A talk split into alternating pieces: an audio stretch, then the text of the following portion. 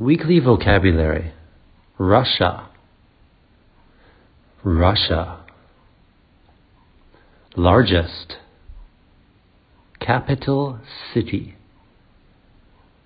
Popular, food. Meat kebabs. Pancake, Europe.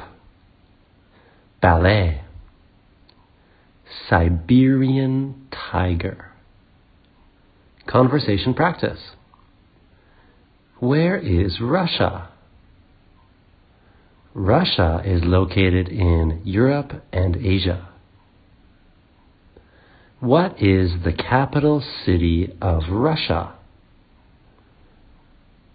The capital city of Russia is Moscow. What is a famous animal in Russia? The Siberian tiger.